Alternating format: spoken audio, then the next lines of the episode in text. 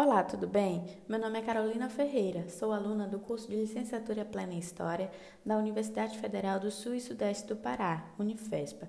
Sou bolsista de iniciação científica, em colaboração com a FAPESPA.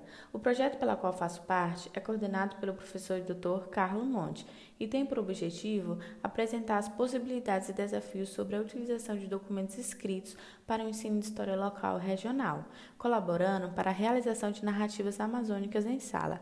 Dentre as atividades envolvidas, destacamos o levantamento bibliográfico, que colaborou para o suporte teórico e metodológico da nossa pesquisa. Dito isso, selecionamos algumas fontes judiciárias envolvendo temáticas sobre atividades extrativistas da castanha no sul e sudeste do Pará, provenientes do CRHM. A partir dessas perspectivas, pensamos e reformulamos a melhor alternativa de se trabalhar com os alunos os respectivos documentos.